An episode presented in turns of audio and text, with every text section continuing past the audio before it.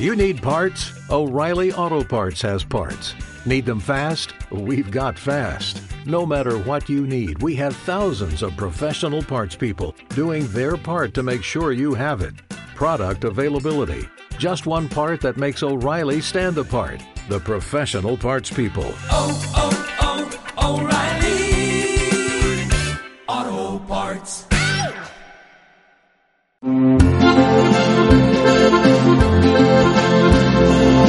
Con la historia. Con Javier García Isaac y Pedro Fernández Barbadillo.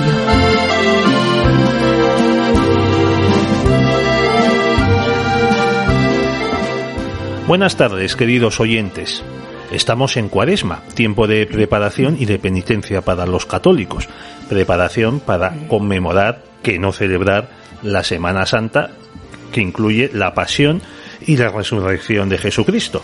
Y por eso nos ha parecido conveniente dedicar este programa a explicar la pasión desde el punto de vista histórico, porque fue un acontecimiento, un acontecimiento además enormemente documentado es uno de los acontecimientos sobre, de la antigüedad sobre los que tenemos más documentos y más testimonios verídicos. Y por eso hemos traído a nuestro programa a Cayetana Johnson, a quien ustedes ya conocen de otros programas, para que nos explique si es verdad lo que cuentan los evangelios o si bien se trata de, como se dice ahora, de una novela, de un bello cuento, como dice algún ex sacerdote, igual que eh, dice lo mismo de, de, la natividad y de la adoración de los, de los reyes magos y de los ángeles, que son bellas leyendas, o sea, mentiras. Y no, aquí hay que defender la verdad. Bienvenida, Cayetana. Ay, muchas gracias, Pedro, por la presentación y sobre todo también dar un cordial saludo a todos los oyentes que ya hace un tiempo, ¿no? Con estos dos años pandémicos que hemos vivido, pues para mí es muy grato, ¿no? Volver a conectar con ustedes. Muy bien. Cayetana, acabas de venir de Jerusalén, o sea que estamos, Cuaresma, Semana Santa, tú has ido ahora con eh, tu grupo de alumnos de la Universidad Francisco de Vitoria a, a Jerusalén, bueno, o sea que vienes no solo con las pilas cargadas, sino que vienes, me imagino, que con todo fresco. bastante, bastante. Y además sí, ha sido un viaje de trabajo y estudio, ¿no? Con alumnos de últimos años de carrera, ¿no? De los grados dobles que tenemos en la Francisco de Vitoria, ¿no? Pues eh, que incluye, ¿no? El Departamento de Humanidades en dobles grados de Derecho, Relaciones Internacionales, mm. por ejemplo.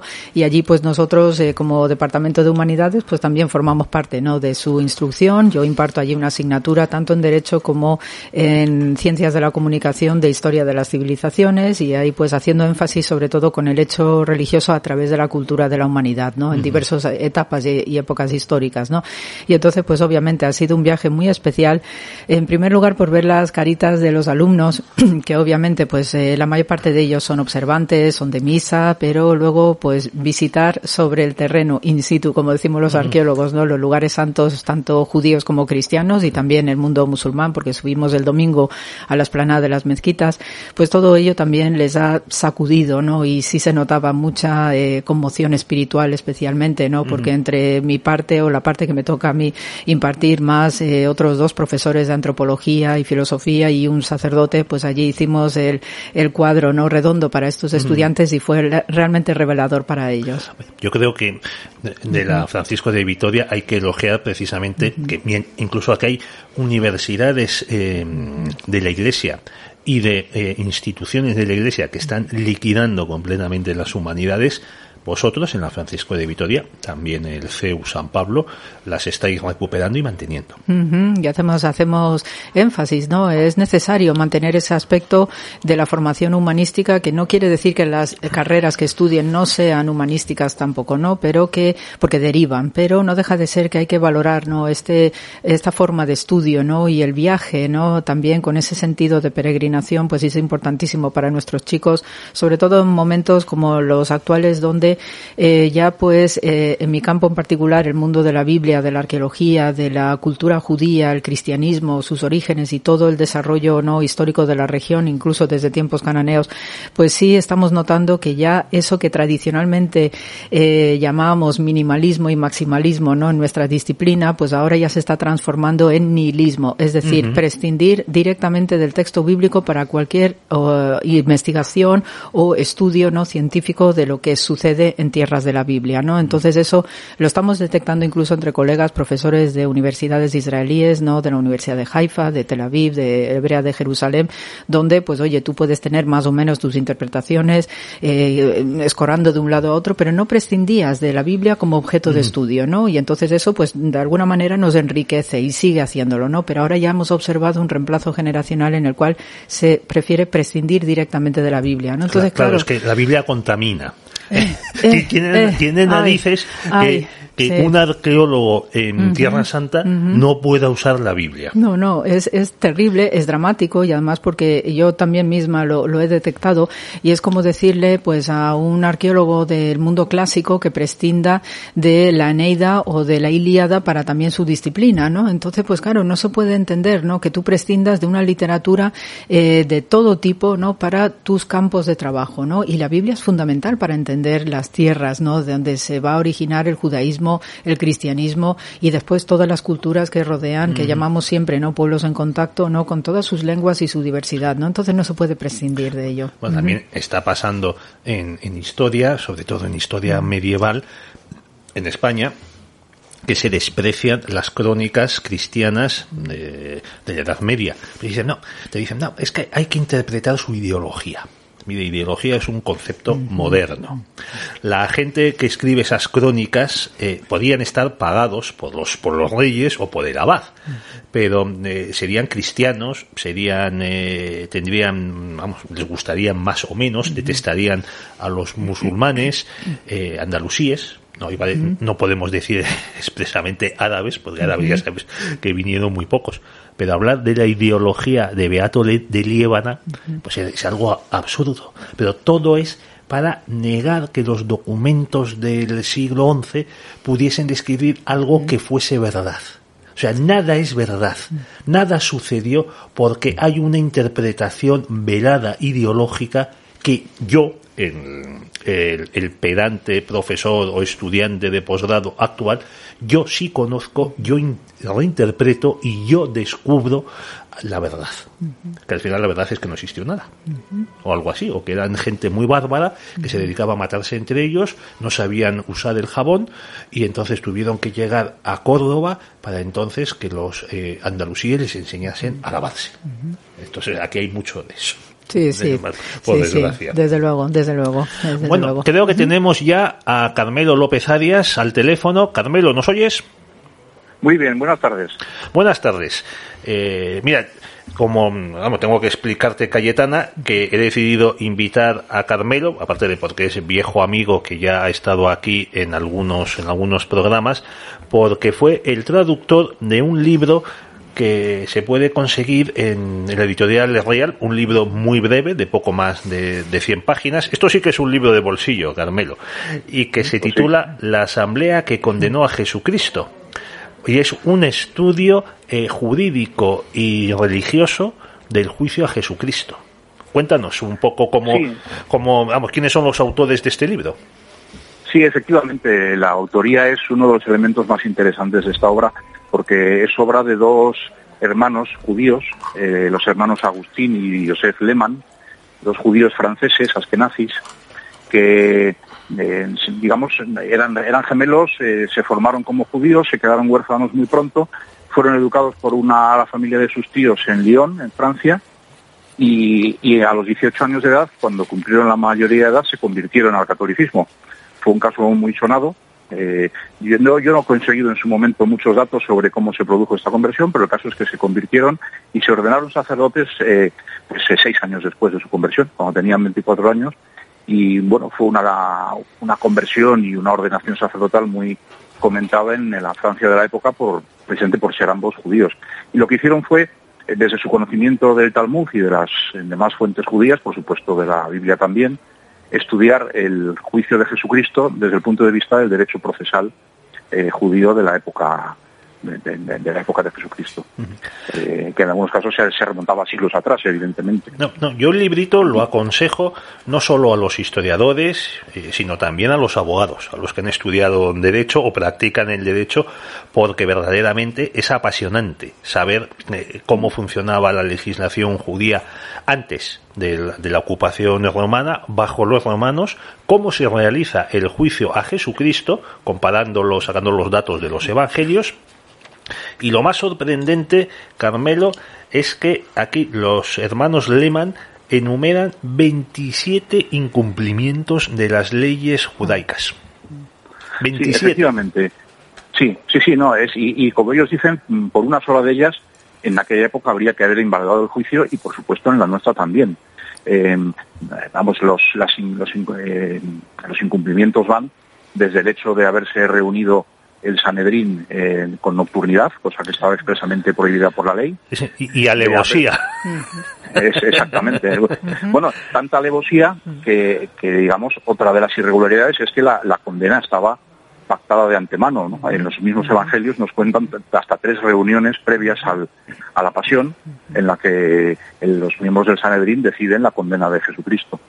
Y luego durante el mismo proceso se producen una serie de, de- de violaciones que cuando las leemos evidentemente son todas conocidas, las leemos en, la- en el relato de la pasión, pero no nos damos cuenta de que igual que serían violaciones procesales hoy y causas de nulidad hoy, eran causas de nulidad entonces, porque eran directamente contrarias a los preceptos del eh, fijados en el Deuteronomio o en, o en el en el, en el tratado que hay sobre las penas en el de los, sobre los Sanedrín de las del Rabí Judá que hizo una unas compilación de tradiciones de la Mishnah y, y, de- y entre las irregularidades pues por ejemplo el hecho de que Caifás se convirtiera en juez en, en acusación y en juez. El O sea, hecho de juez que y los fiscal, testigos- juez y fiscal a la vez. Exactamente, de que, de que iniciara el interrogatorio de Jesucristo sin haberse formulado la acusación, eh, di- directamente, por así decirlo, eh, voy a preguntarte a ver en qué te pillo, ¿no? Para intentar encontrar la causa que voy buscando. El, el hecho de que hubiera que buscar a los testigos prácticamente en el momento, no había testigos del, del delito del que se le iba a acusar, eh, que- de, que se, de que los testigos declararan conjuntamente cuando la ley judía establecía que debían declarar por separado, eh, y así una tras otra. En la misma eh, imposición de la, de la, de la sentencia, la- el dictar sentencia debía hacerse eh, al día siguiente del, del juicio, juicio entre comillas en este caso, y sin embargo se dictó en el momento. O sea, hay una serie, son, pues sí, hasta 27, como bien has dicho, la, la que ellos descubren eh, irregularidades en el proceso desde el punto de vista de la ley judía vigente. A mí me llama mucho la atención que mm, eh, otro, de los incumplimientos, que Caifás se pone a interrogar a Jesús. Y hay un momento, uno de los momentos más, más impresionantes de- del- del relato evangélico en el que Caifás, pues cuando ve que, se- que Jesucristo se le escapa, porque no los testigos no, no se ponen de acuerdo, no se cumplen las condiciones, eh, se, no- se nota que parte del, del tribunal del Sanedrín no ve claro la culpabilidad de, de Jesús y entonces Caifás le dice, te conjuro por el Dios vivo que nos digas si tú eres el Mesías, el Hijo de Dios. Y mm, como, como recogen los hermanos Lehmann, el juramento era obligatorio para los testigos, pero estaba prohibido para el acusado. Exacto. O sea, Sí, es una, es una más, sí. Es una más, hombre, a mí me parece de, la- de las más, eh, de las más eh, llamativas. O sea, porque es el, o sea, el propio juez le, eh, le exige al acusado que se condene, que se ponga la soga al cuello. Claro, y luego cuando Jesucristo, pues eh, efectivamente proclama quién, quién es, su misión mesiánica y divina, eh, Caifás eh, se rasga las vestiduras, Sí. algo que era también está también prohibido por la ley para el sumo sacerdote por la significación sacerdotal de sus vestiduras, eh, y eh, proclama, o sea, define el delito eh, cometido, es decir, Sí. dice, has blasfemado, ¿no? ¿Qué, Cuando, qué más eh, pruebas necesitamos? Exacto, cuando la, la tipificación del delito era algo que debía decidir el, supuestamente el, el Sanedrín. O sea que realmente no, no se cumplió pues prácticamente ni, en ninguno de los requisitos de lo que habría sido un juicio normal, porque efectivamente no lo fue. Fue un pues una, un amaño buscando lo que estaba predeterminado desde el principio, que era la muerte de Jesucristo. Así que este, sí, dime, Carmelo. No, que quiere decir que hay, hay, una parte muy interesante porque el libro se divide en dos partes, que una de ellas es el análisis del juicio y otra un análisis previo, que es una aportación de ellos muy interesante, que es el, el, el nombre y la personalidad de los Ah, sí, de miembros los- del Sanedrín. Sí, sí, sí, sí, Eh, muy interesante. De los, seten- de los 71 miembros que tenía, ellos consiguieron, era un, te- un tema, no es que fuera absolutamente, eh, eh, digamos, desconocido, pero ellos lo trabajaron mucho en su momento y, de- y consiguieron la identidad y un poco una pequeña biografía de, de 42 de esos 71 miembros. Y, y bueno, dan, a conocer cómo funcionaba el Sanedrín de una forma bastante eh, poco limpia desde el punto Mm. de vista ético y legal. Sí, aquí se cuenta que, que las grandes familias judías habían conseguido que el la pertenencia al Sanedrín fuese un asunto de compra. Mm. Que Sí, de, de compra de, de nepotismo, de también de se, se lo pasaban unos a otros. sí, sí, que los padres colocaban como miembros a sus hijos. Y había familias que monopolizaban durante generaciones el- el- los puestos en, en- en este tribunal. Hay, hay que decir que también hubo miembros del Sanedrín, digamos, eh, justos, como Gamaliel, que luego saca- sacaría la cara por Sí. los apóstoles más, más tarde, y luego José y Nicodemo, que eran eh, de la Cámara de los, de los Ancianos, que fueron los que descendieron a Jesucristo de la cruz. Sí, y que sí. precisamente, no, no eh, aunque formaban parte del Sanedrín, no estuvieron en este juicio precisamente porque eran conscientes de su ilegalidad. Entonces se negaron a, a participar en él. Mm, Sí, sí, Carmelo, muchas gracias por eh, lo que estás comentando, porque obviamente, pues eh, mm, tengo también, no, ese, ese info- esa información, no, acerca de las prevaricaciones que se hicieron en ese tribunal, el Beddin, eh, precisamente, que era el órgano, digamos, el tribunal, no, Eh, que ejecutaba todos estos procedimientos jurídicos en el Gran Sanedrín y se reunía precisamente en el lado, digamos, eh, sur de lo que era el templo, el santuario propiamente dicho, ¿no? Para dar esa legitimación no sacerdotal eh, de, de estos tribunales, ¿no? Y efectivamente, el sumo sacerdote no debía ser el fiscal acusador, que para eso tienen en derecho rabínico la figura del satián, que es la palabra Satanás, ¿no? Es precisamente ese, esa discordia, ya está haciendo Pedro aquí cuernos de la mesa, pues es la figura, es el fiscal en derecho rabínico y por tanto el, el nasí, que es el que debía presidir, Y el abedín del tribunal en el procedimiento jurídico, pues debía ser la parte, digamos, defensora o por lo menos equilibrar, ¿no? Todas las eh, participaciones de esos 71 miembros que debían estar convocados en ese, en esa acción judicial. Obviamente Arimatea y Nicodemo, pues son las voces que representan aquel aspecto de los fariseos, ¿no? Que eh, tenían muchos apoyos dentro de este grupo fariseo eh, hacia Jesús y Nicodemo está expresamente mencionado en el Talmud como un hombre justo, un hombre que realizaba milagros de sanación igualmente y por eso pues obviamente no van a estar convocados el bando que apoyaba a Jesús pues por lo que era este juicio de prevaricador y perverso. Claro. Incluso mm, eh, parece que la sentencia de muerte solamente podía dictarse en una sala específica del templo. No, y, ni en siquiera el- eso, y no- y, y ni siquiera eso, Carmelo, no estaban autorizados para una sentencia de muerte. Habían perdido el jus gladi por la conquista romana. Eso es. Bueno, Carmelo, tenemos que despedirte, sobre todo porque tienes compromisos esta tarde de domingo, ¿no? Pues sí, pero encantado de que de que me hayáis llamado y de saludar a Cayetana. y Ah, Igualmente, a- Carmelo, un abrazo. Sí, sí. Un abrazo. Hombre, yo vuelvo a recomendar Pues el, libro que tú tradujiste porque la verdad es un libro muy fácil de leer, muy sencillo, cuenta una historia que creemos que conocemos, eh, aunque aporta muchísimos datos nuevos y sobre todo pues para el tiempo de cuaresma a mí me parece que es una de las lecturas ideales. Sí, sin duda. Está, es la asamblea que condenó a Jesucristo en la editorial, editorial Rial. La verdad es que vale la pena como lectura espiritual y cultural de- en ambos aspectos. Porque los, los autores no solamente hacen este juicio, por así decirlo, histórico-cultural, sino que hacen también reflexiones al hilo de ellas muy, muy interesantes y muy, eh, digamos, muy apropiadas para estos, para estos días. Sí, sí, uno, uno se pregunta después de leer el libro, dice, bueno, ¿quién era este contra el que el, el tribunal o, o el grupo más escogido de- del pueblo judío comete tal cantidad de irregularidades, quiere matar. O sea, o sea, contra una persona normal, o sea, contra un Barrabás, no se habrían tomado tantísimas molestias. Sin duda. Bueno, bueno, Carmelo, muchas gracias de nuevo y un abrazo. A vosotros, un abrazo. Un saludo, Carmelo. Muy interesante lo que cuenta Carmelo y el, el libro merece, merece la pena. Entonces, eh, Cayetana, tú que acabas de venir de, de Jerusalén, ¿dónde habéis estado? Pues sí, hemos estado eh, pues eh, una semana larga. eh, estuvimos una primera mitad en el norte del país, pues como tiene que ser también, eh, porque seguimos el itinerario, ¿no? De norte a sur del país, ¿no? El norte siempre va a representar el ministerio de Jesús en su aspecto de eh, pescador de hombres, ¿no? Y con esos milagros de sanación tan rotundos que iba ejecutando aquí y allí. Y estuve ubicada en los dos primeros días en Magdala. ¿m? Y entonces hay un yacimiento, una excavación preciosa que se está realizando con las autoridades israelíes, eh, con la Universidad de Haifa, también con el Regnum eh, Christi. Y la verdad que es un yacimiento espectacular donde eh, ya tenemos constancia de que Magdala era una señora ciudad con un desarrollo económico, una opulencia, que además era, estaba especializada en el tratamiento de los peces de- y hacían un pescado salazonado que encantaba a los romanos y entonces eso le daba riqueza a la ciudad, ¿no?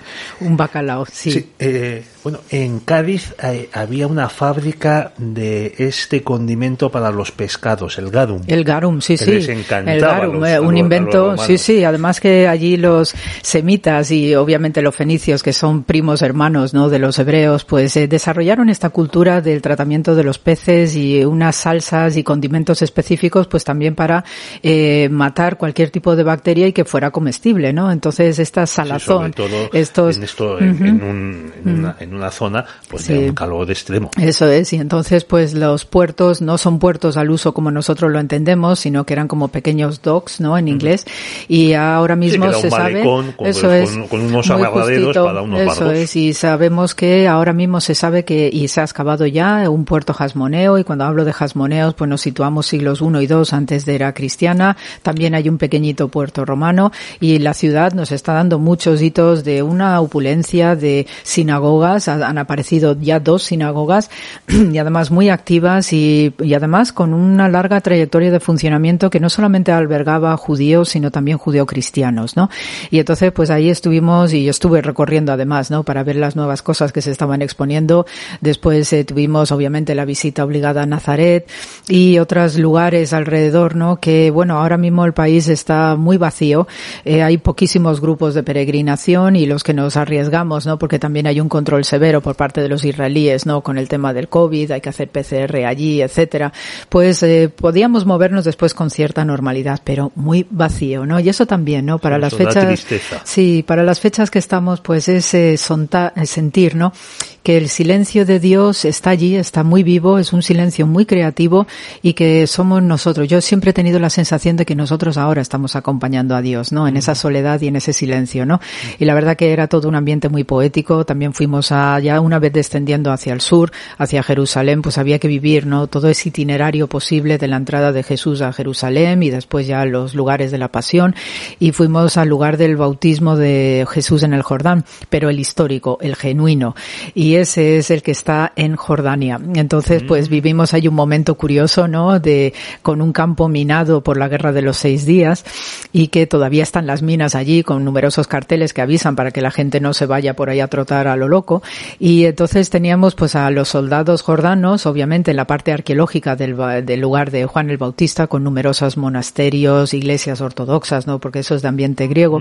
Y después al otro lado teníamos los soldados israelíes haciendo su labor, ¿no? Pero todo bien. Es decir, que ellos eh, realmente lo que están protegiendo es que los peregrinos que vamos allí o los visitantes, etcétera, pues no se les infiltre ningún loco de estos del Daesh o de cualquier terrorista de la zona y reviente un grupo de peregrinación especialmente, ¿no? Y reviente la piedad igualmente.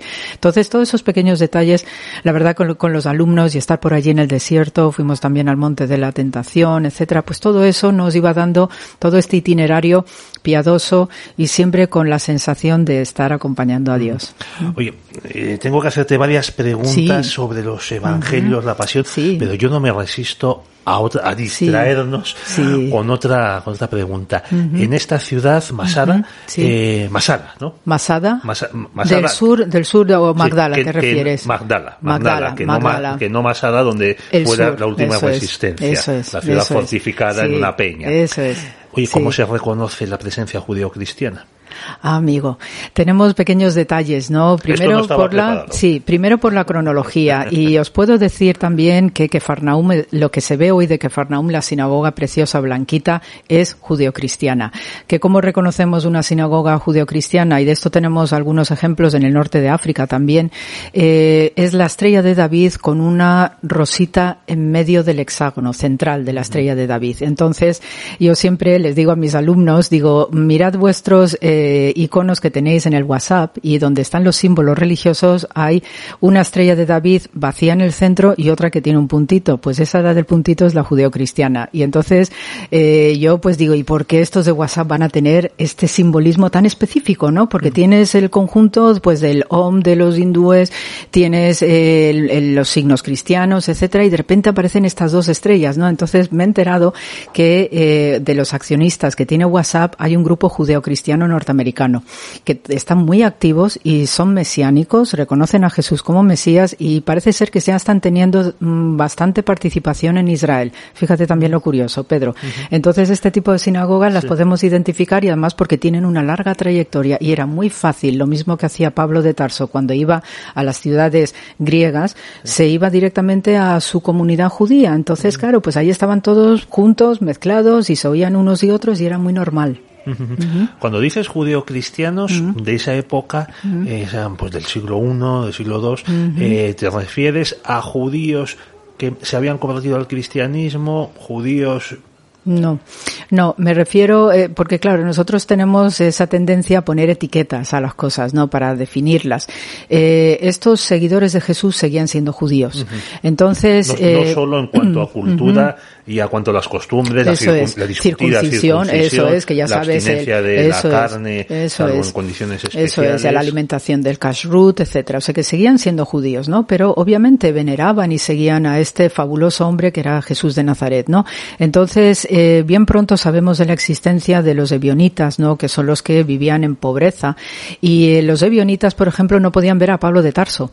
O sea que fijaos también la, las, eh, la especulación, el debate, la polémica que siempre identifica este, a este pueblo de Israel, ¿no? Y sobre todo a partir del año 70, que aquello Sí. fue catastrófico, ¿no? Sí, con la destrucción del eso, templo y la Sí, diáspora. eso es, eso es. Y aún así, pues hay, eh, incluso hoy yo, yo me he llegado a encontrar con eh, apellidos Levi, no por los levitas, que no les gusta demasiado el movimiento rabínico, porque claro, el levita es sacerdote y necesita su santuario y su templo, y entonces eso de que vengan a ser sustituidos por los rabinos como que no les gusta mucho, ¿no? Entonces todavía sigue muy vivo, ¿no? Las heridas de este pasado y esta historia, ¿no? Bueno, ahora sí. Sí, ahora pregunta. vamos a hablar Pregunta. de los, de los evangelios. Muy es, interesante es. también lo que, lo que nos Sí, has contado. sí. El- vamos a ver. A mí lo que me, vamos, me llama mucho la atención, de que, vamos, desde hace, desde hace muchas décadas, es que los arqueólogos estáis desenterrando los edificios que aparecen descritos en los evangelios, sobre todo en la zona, en las partes de la pasión, eh, como el, el palacio de Pilatos con el pretorio. Sí, sí, de hecho. que se llama eh, el pretorio, que no podían pisar los, eh, los miembros del, del Sanedrín. No, no, no. el- Porque además eh, para ellos era contaminación ritual directamente, ¿no? Entonces, lo que nos queda de esa fortaleza Antonia, ¿no? Que además es por eh, justo ahora mismo lo que transcurre la Vía Dolorosa, donde se suelen realizar los Vía Crucis, ¿no? Por estas fechas. Y eh, ahí tenemos, ¿no? Sabemos que ese era el lugar, porque además restos de esta fortaleza Antonia lo tenemos dentro del monasterio de las Hermanas de Sion, por ejemplo, con el losado original, también con determinadas eh, marcas en el suelo de los juegos, ¿no? Que hacían los romanos, ¿no? En las tabas en el suelo, que así se entretenían.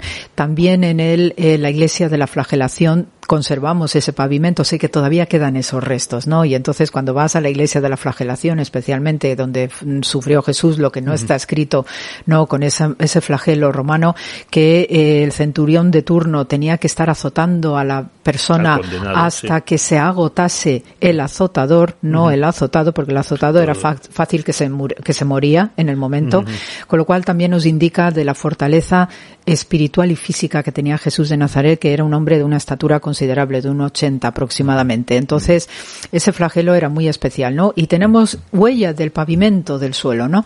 Y uno va pues caminando, va transitando por la ciudad y va detectando también este losado y otras estructuras, eh, por ejemplo, eh, la puerta de la justicia que se conserva, eh, que era parte de la muralla por donde salían los ajusticiados al Gólgota para mm, para la crucifixión, la pena capital romana, y eso está dentro del actual monasterio ortodoxo de Alexander Nevsky, ¿no? Entonces todo eso, cuando uno lo ve, se te pone los pelos de punta. Yo todos los años que lo he estado viendo, porque siempre voy a ver estos lugares, a ver qué novedades hay, a ver si hay algún descubrimiento nuevo, no deja de ser que impresiona, ¿no? De saber.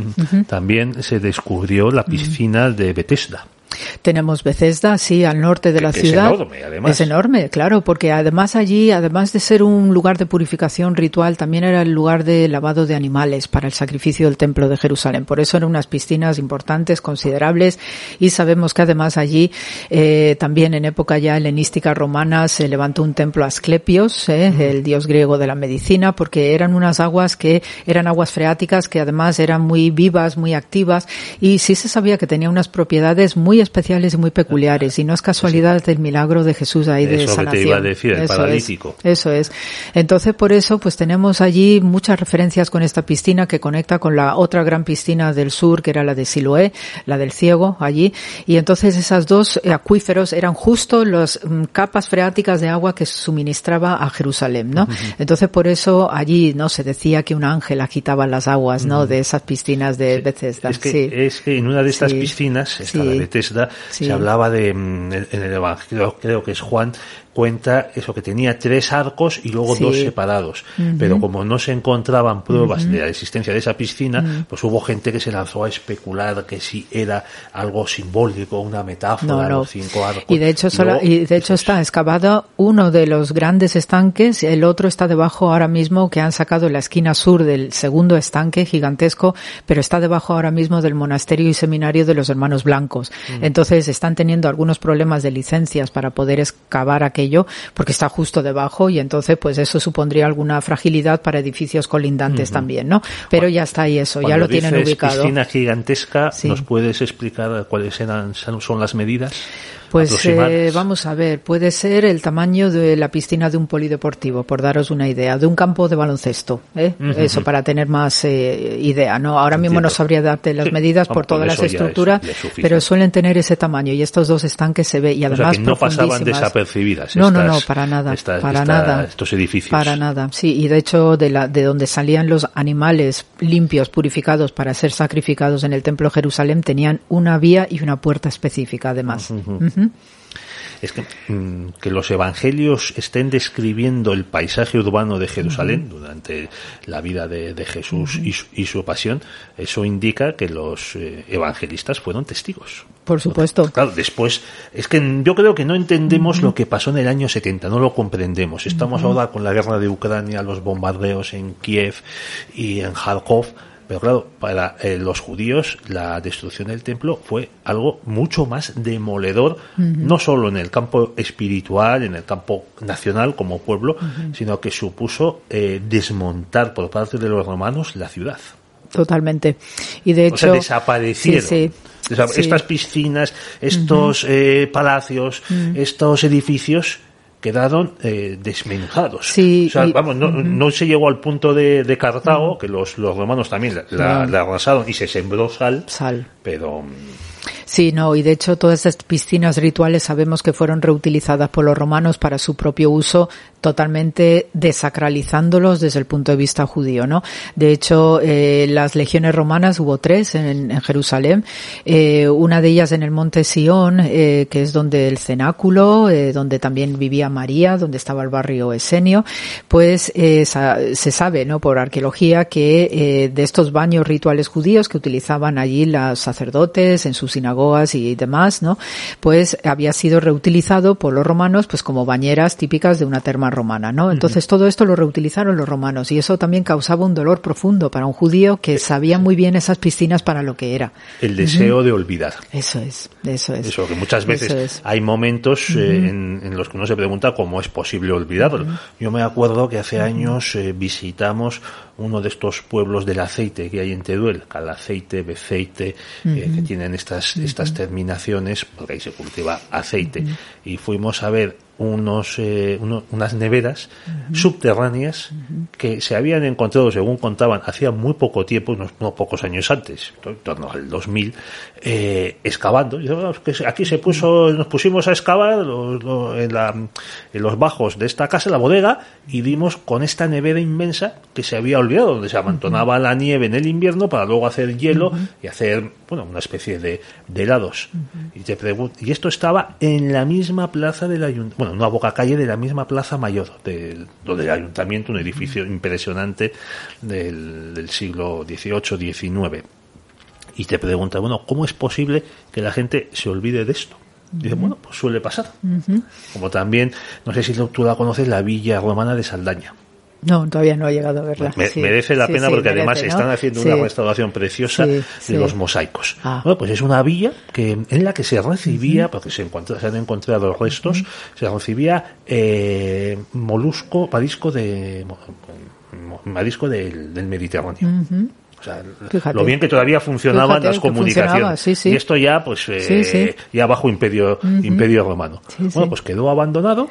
Se acabó eso convirtiendo en, en un montículo en el que a lo mejor se refugiaban eh, los pastores, porque hay marcas en los mosaicos de hogueras.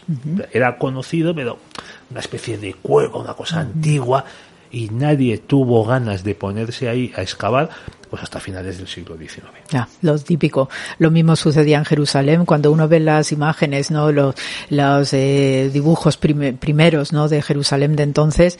le- uno ve ahora mismo cómo está el muro de las lamentaciones y lo compara con ese finales del 19 y la arena, el aluvión, la vegetación, las hierbajos, todo lo que llenaba aquello llegaba hasta prácticamente al nivel actual de la esplanada de las mezquitas. Fíjate cómo era la cosa. O sea que la de pico y pala que se metió allí ha sido espectacular y precisamente de la destrucción del año 70 conservamos un buen tramo de sillares del muro, ¿no? Los sillares herodianos de esa caja que su- sujetaba el templo de Jerusalén quedaron in situ. Y ahí los judíos no los han levantado porque les sirve a ellos como pedagogía para lo que no se debe hacer. Es decir, hay que recuperar nuestra nación, nuestra tierra y esto sigue siendo el ejemplo de lo que no debimos hacer en su momento porque la zona del templo la ocuparon los celotas que eran la- el brazo armado de la ley. Y entonces mientras estaban negociando el rey Agripa de los hebreos y su hermana Berenice que era la amante por esas fechas de Tito, del emperador Tito, pues estaban negociando una paz, dar una salida a todo ese momento, pero los celotas desataron sangre y fuego, los romanos reaccionaron y allí ya fue el final de todo. Y precisamente todos esos sillares cayeron y se quedaron en el sitio y esto no lo han movido y esto sirve para lección de lo que no se debe hacer. ¿Mm? Bueno, has mencionado los celotas, antes los esenios, Sí. también los fariseos. Fariseos. ¿Cuánto Sí. nombre? Hay mucho nombre y no digamos los saduceos que eran la parte más estricta, ¿no? Y por Además se eso dividían a su vez sí, entre ellos. Sí, sí, y de hecho, y de hecho esta ahora que estábamos hablando del juicio de Jesús y el Sanedrín, pues parece ser que cae del lado de esa severidad del Sanedrín en la manipulación saducea, porque los saduceos eran en creencias lo contrario a lo que era la representación farisea, es decir, no creían en ángeles, no creían en elementos sobrenaturales, no creían en la resurrección. Y por tanto, claro, oír a Jesús para ellos fue mortal. Mm. Es decir, que suponía revolverles tanto y también su mm, bien establecida posición en la sociedad entonces con los romanos, que obviamente formaron parte, ¿no? De toda esta prevaricación que fue el juicio de Jesús, ¿no? Contrario a esos fariseos que obviamente no estaban nada de acuerdo con el procedimiento del juicio y eh, por ello, eh, porque de hecho forma parte de la doctrina farisea y además es un principal eh, mitzvah, un mandamiento, según la terminología judía, de que los juicios deben de ser exquisitos y escrupulosamente hechos para que la víctima al final salga inocente, no culpable. Fíjate lo que se busca. Oye, y si los fariseos pensaban así, cómo es que Jesucristo los ataca varias veces en los evangelios y han pasado como sinónimo de hipócritas. Sí, por eso, porque tocó precisamente pues ese aspecto prevaricador del ser humano, que da igual que seas sacerdote, seas lo que seas, que vas a caer en la tentación. Entonces, eh, sabemos que eh, los sacerdotes y sobre todo el sumo sacerdocio de Jerusalén era, eh, había puenteado, ¿no? Los linajes históricos desde Moisés y Salomón, es decir, los sacerdotes de O de los arónidas, que esos eran los patanegras, ¿no? Y los que, a partir de la eh, revuelta macabea del siglo II antes de la cristiana, los propios macabeos, ¿no? Los, hasmoneos, que es la dinastía reinante que sale de esa revuelta, se habían impuesto en los altos cargos, en el sumo sacerdocio, y entonces los otros, pues se quedaron como diciendo, mira, que aquí nos estáis quitando la legitimidad sacerdotal. Por eso se desmarca Juan el Bautista de todo este ambiente siendo hijo de sacerdote, y era sacerdote también de una de las órdenes davídicas, precisamente de sacerdocio, porque obviamente estaba en contra de esa casta sacerdotal mentirosa y prevaricadora. Total. Total, y no digamos después Anás también, ¿no? Otro. y entonces, sí, sí, y entonces pues por eso que tenemos un conjunto pequeñito que obviamente ha dado una pésima leyenda para el resto del fariseísmo cuando no es así y tampoco sería justo ¿eh? juzgar a todos los fariseos de esa manera porque eh, bien sabemos que había apoyo sabemos también a través de la literatura talmúdica como hay rabinos que constantemente hacen referencia también a Jesús de Nazaret y eso está escrito en el Talmud y de hecho hay un rabino del siglo IV, el rabí Uya, que todavía se seguía preguntando por qué habían crucificado a Jesús Hanotzerri y ahí está en el Talmud, en el Tratado Sanedrín, nunca mejor dicho. ¿Mm? Oye, eh, has mencionado la crucifixión. Mm. Mm, claro, es un juicio con condena a muerte, pero ya nos lo ha insinuado Carmelo, eh, los judíos habían perdido el derecho a condenar a muerte. Eso es. Tenían que trasladar eh, al acusado ante la autoridad romana y que fuese ella la que, digamos, sancionase la condena y la aplicase. Eso es, eso es. De hecho, el, el tribunal eh, rabínico, el eh, Din del Gran Sanedrín, no estaba permitido no tenía la función de eh, la condena a la pena capital. No la tenía. Solamente podía tratar asuntos religiosos, asuntos de preceptos, asuntos sobre el sacrificio, las vestimentas sacerdotales, etcétera. No tenía más allá de capacidad penal. Entonces, lo que buscan sacar o son sacar y, e invertir el tema es al sacar una acusación de sedición por parte de Roma, que eso sí a Roma le interesaba, porque desde luego no estaba por la labor de tener eh, sediciosos en su imperio. Eso, si no condenas a este, no eres amigo del César. Eso es, eso es. Entonces ahí sí, no logran sacar esa pena y aún así también Pilatos estuvo en un momento titubeando porque también dentro de la exquisitez jurídica no había nada en contra de Jesús, no había en ningún momento posibilidad, y ahí también tenemos la leyenda, ¿no? De la mujer de Pilatos que también defiende a Jesús de Nazaret porque, había tenido un sueño. Había tenido, eso es, y ya tenía una inquietud, ¿no? Acerca de la figura de Jesús. El caso es que también desde el punto de vista romano tampoco condenaban así a la ligera, pero Pilatos sí sabemos que hay, y además hay una, hay descripciones acerca de su personalidad bastante eh, egoica, bastante como de querer llamar la atención porque el destino de Judea pues no era un destino muy apetecible para todo romano y él quería destacar por alguna, de, alguna manera, ¿no?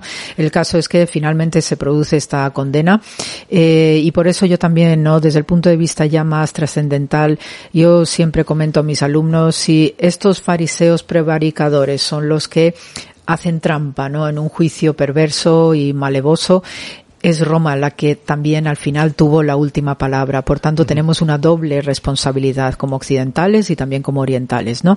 Eh, en este sentido, la crucifixión, que además, eh, frente a lo que tenemos en las representaciones iconográficas, la cruz no debía ser tan alta como habitualmente se nos representa, porque eh, los leños, las maderas, tampoco eran de árboles altos.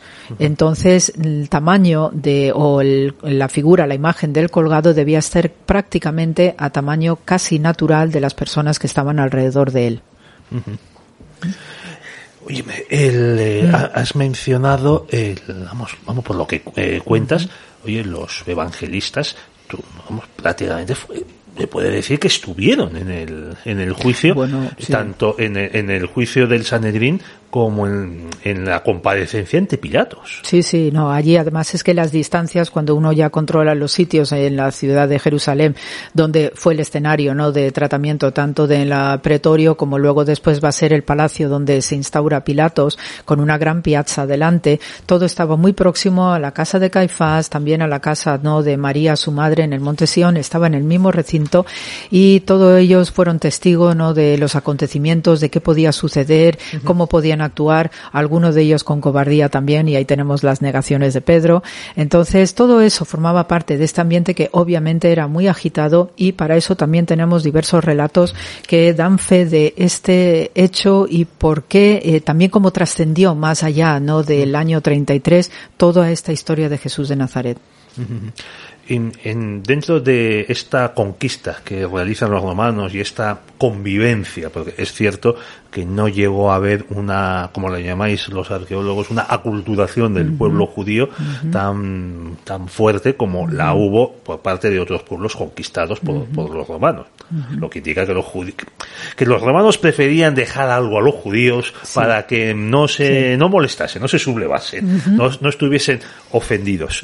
A lo que voy es que eh, los, los judíos no, no podían portar armas, solo la guardia del templo, ¿no? Eso es, eso es, eh, eso estaba en manos de los levitas precisamente, ¿no? Los levitas eran bien bravos, eh, eran bien bravos y yo a veces cuando les ves con esa, o te les imaginas con la vestimenta blanca sacerdotal que llevaban, siempre llevaban esa daga y se encargaban de la vigilancia, de custodiar las horas de plegaria, de ver el decoro de la gente que entraba, ¿no? Al patio de los gentiles especialmente, ¿no? Que ese era el mundo, digamos, cosmopolita, ¿no? De toda esa esplanada del templo y esos eran los que defendían, ¿eh? Con armas y todo lo que hiciera falta, ¿no? Y por eso pues también, ¿no? Fueron parte de esa guardia que fue a prender a Jesús, ¿no? En, eh, en Getsemaní, ¿no? Estaban también eh, como parte, ¿no? De ese contingente romano. ¿Y Barrabás era solo un ladrón, un asesino o pertenecía a alguno de estos grupos mesiánicos?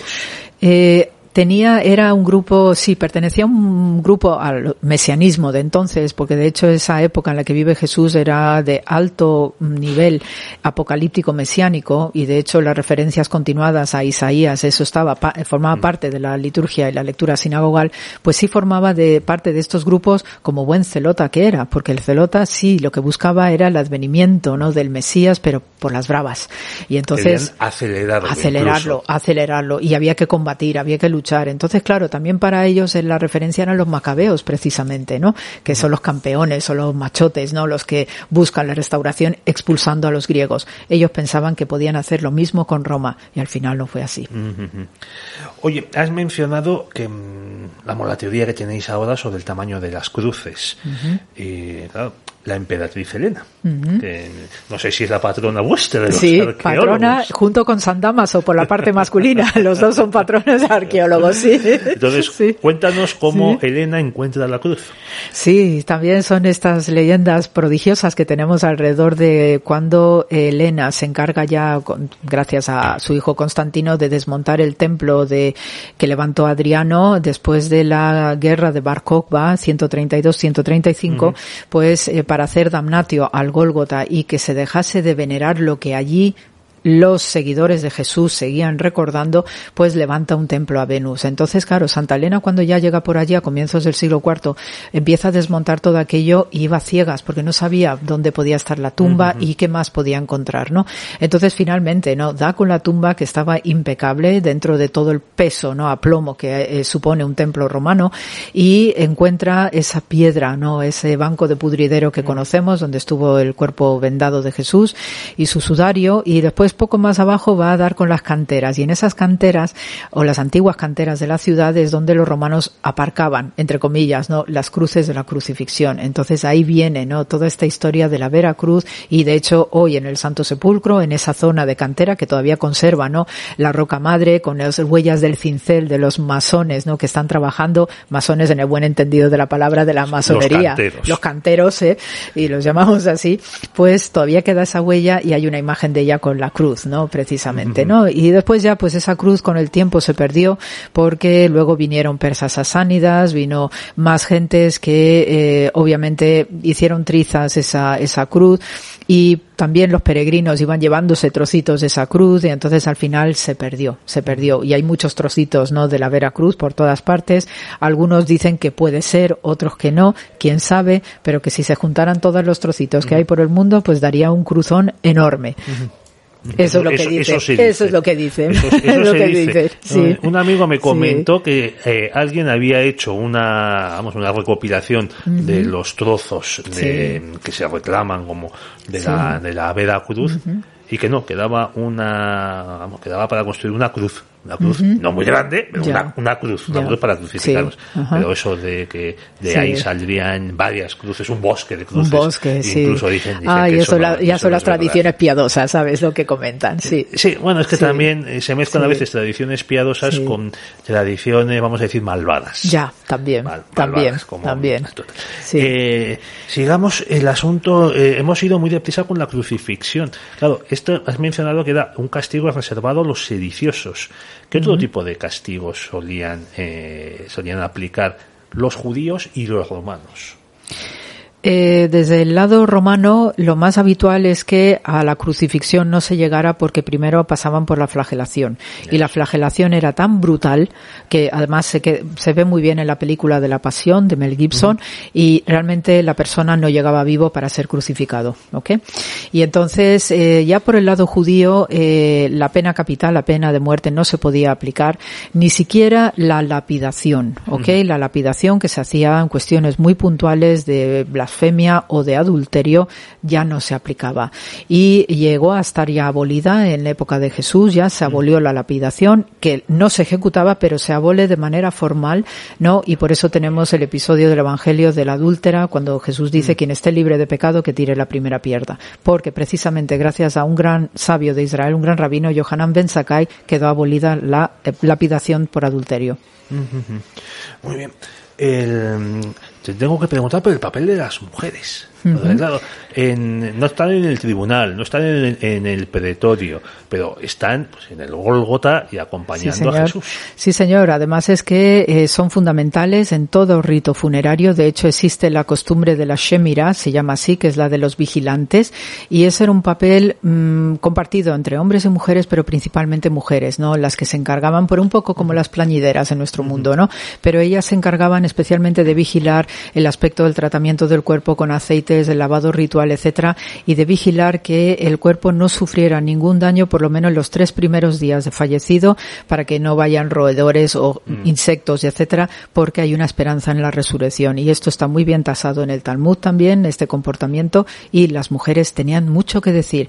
De hecho, sabemos que en Megiddo, por ejemplo, se ha descubierto una iglesia del siglo III, bien temprano el siglo III, donde se mencionan a tres señoras con nombres y apellidos. Es decir, una especie de figura de protodiaconizado femenino. Y de estas causitas estamos teniendo cada vez más. El- claro, mm, hemos, eh, ha quedado claro que los judíos no podían condenar a muerte. También está el episodio del, con el que le intentan pillar a Jesús de hay que pagar el tributo al César. Eso, pues darle la moneda al César, ya que es suya. Claro, ahí está los la judíos trampa. también estaban sometidos al, Eso a, es. a la fiscalidad. a la romana. fiscalidad romana y le estaban eso no te buscando. escapas, ¿eh? No, no, Eso- no. Eso en todas las civilizaciones No, no, siempre hay que pagar impuestos. Esto nos toca pagar al César lo que es de César. Y ahí eran una de las maneras de cazarle en trampa por sedición. Porque si te negabas a pagar tributo al, al emperador, entonces ahí sí que iban los romanos contra ti. Bueno, no tenían moneda propia, pagaban impuestos, no podían portar armas, salvo esta, esta guardia, no podían condenar eh, a muerte ni ejecutar sentencias, o sea, todos, no tenían ninguno de los atributos de soberanía. No. O sea, mm, eh, eh, era, era- pero a su vez era gente revoltosa. Muy revoltosa. Y además yo siempre digo que donde eh, discuten o hablan dos judíos sale un tercer partido político. Eso es habitual y es uno de sus refranes favoritos. Son polemistas, son eh, argumentativos, etcétera, pero jamás llegan al cisma. Jamás verás un cisma en el judaísmo, porque eso no se contempla. Siguen siendo hermanos. Oye, eh, ¿habéis encontrado restos, esqueletos, claro, de crucificados? Sí, sí, tenemos, sí, tenemos. Hay casos ya y están en el Museo de Israel y además que también sorprende por la forma de crucifixión, especialmente en los talones, porque no es la posición habitual que nosotros vemos siempre de Jesús, que tenemos como los dos pies sobrepuestos Sí. y el taladro en el centro. Sí. No, aquí se ve que el ajusticiado le han puesto las dos piernas separadas a los laterales del leño y haciendo el corte transversal. Es decir, que es el taladro transversal. Y esto sí que lo tenemos tal cual que apareció en un osario, precisamente. ¿Y el crucificado cuánto tiempo podía vivir? Se esperaba que no fuera más allá de un día eh, y entonces eh, se le tenía que romper las piernas, se le tenía que romper las piernas para acelerar el fallecimiento y en el caso de Jesús la cosa fue más dramática todavía porque eh, era muy fuerte y además eso, él aguantaba, aguantaba, ¿no? Entonces eh, al final pues se le tuvo que atravesar el costado, etcétera, para acelerar todo. ¿Mm? Bueno, bueno, también se puede interpretar el lanzazo como una confirmación de que efectivamente Sí, era, era la confirmación, de hecho, era la confirmación. Claro, debió- que no dijese, no, es que tuvo un desvanecimiento, no, una no, no, aparente, no. etcétera. Era eso, para probar y salió agua, eh, líquido pleural, salió sangre, etcétera, pero era la manera de acelerar la, también la muerte. Pues te quería ya preguntar para acabar, entonces, los evangelios, aparte de, vamos, de las, eh, del, del contenido religioso, que eso ya entra en la fe y en la fe y en la gracia, pues mm, son una especie de guía, de guía urbanística y guía de la época de, de Por Jesús. supuesto, por supuesto, más una literatura también para bíblica y alrededor, ¿no? De mm, prestigio- prestigiosos aut- autores como Flavio Josefo, desde el lado romano tenemos a Plinio el joven, tenemos a Tácito también, y diversas fuentes que confirman lo que estamos leyendo en los evangelios sinópticos, y es más, eh, ahora mismo hay una gran, gran especulación acerca de unos fragmentos del Nuevo Testamento que han aparecido en Qumran, en la cueva 7, y hay referencias a los evangelios de Marcos, especialmente también de Santiago, han creado mucha polémica, todavía se sigue trabajando sobre estos fragmenticos y van a adelantar la fecha de escritura final de los evangelios sinópticos. Y eso también levanta ampollas pues obviamente a los académicos que han publicado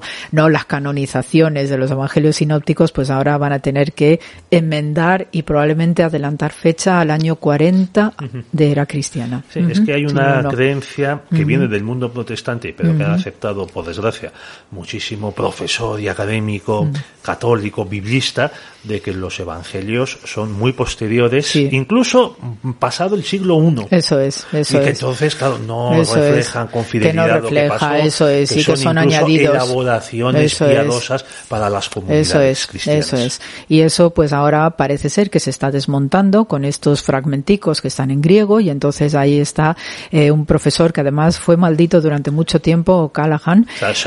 O'Callaghan, sí, sí, y fue un proscrito, jesuita, ¿no? sí, sí, fue proscrito durante mucho tiempo y ahora se está recuperando los trabajos que ha hecho este buen hombre y la verdad que está confirmando y dando un giro espectacular a las cosas, igual que el testimonio flaviano, donde además hay un equivalente al testimonio flaviano que recoge el mundo árabe eh, cristiano del siglo X que se ve genuinamente ese testimonio flaviano y que no puede ser falso.